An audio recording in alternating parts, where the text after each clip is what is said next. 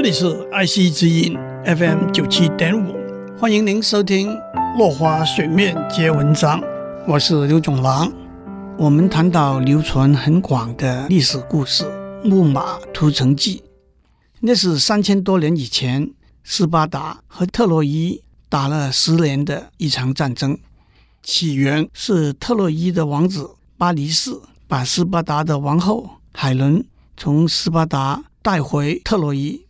斯巴达的国王率领了一千艘船的大军，一共打了十年。这场大战还没有结束。特洛伊有一道非常坚固的城墙，十年以来战争都在城墙外面打。希腊的大仗奥德赛斯知道，除非他们能够攻进城里头，否则这场仗他们是赢不了的。所以奥德赛斯想出了一个计谋。有一天早上，特洛伊城墙上守望的卫兵看到了两件不可思议的事情：第一，所有希腊的船都不见了，军营里头也静悄悄的，没有人声。很明显，他们在夜里全部撤退了。第二，他们看见一匹很大很大的木马停放在城墙外面。特洛伊人高兴极了，战争到底结束了。他们从城里头蜂拥出来，特别是要看看这匹庞然巨大的木马。但是特洛伊的兵发现一个希腊人躲在水草旁边，没有一起撤退。他们把他带到特洛伊的国王面前。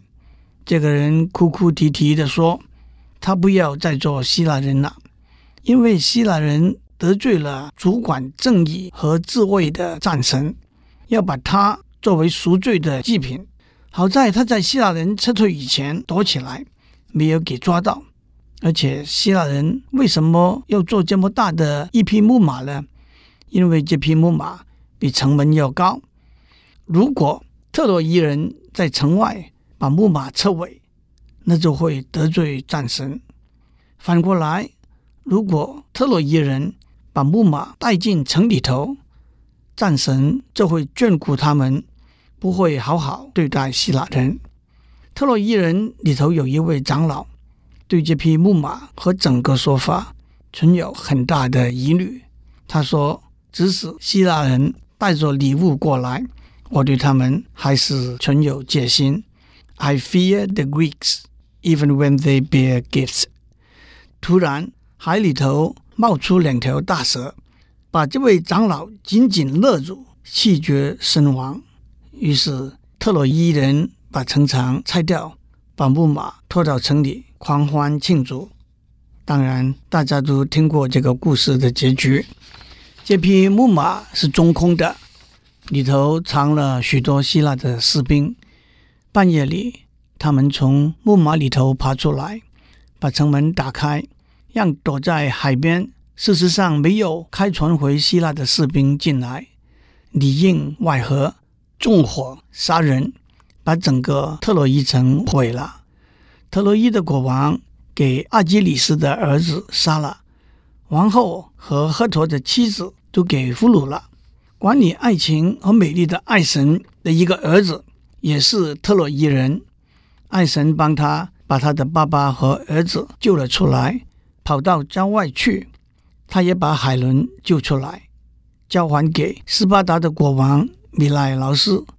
米赖劳斯国王还是满心欢喜的，把海伦接回来，带他上船上希腊回航。这就是《木马屠城记》故事的结束。希腊人打进特洛伊城之后，纵火杀人，让原来支持他们的战神和海神都很反感。所以在回航的路上受到很多的惩罚，在荷马的史诗《奥德赛》里头有很详细的描写。今天先讲到这里，我们下次再见。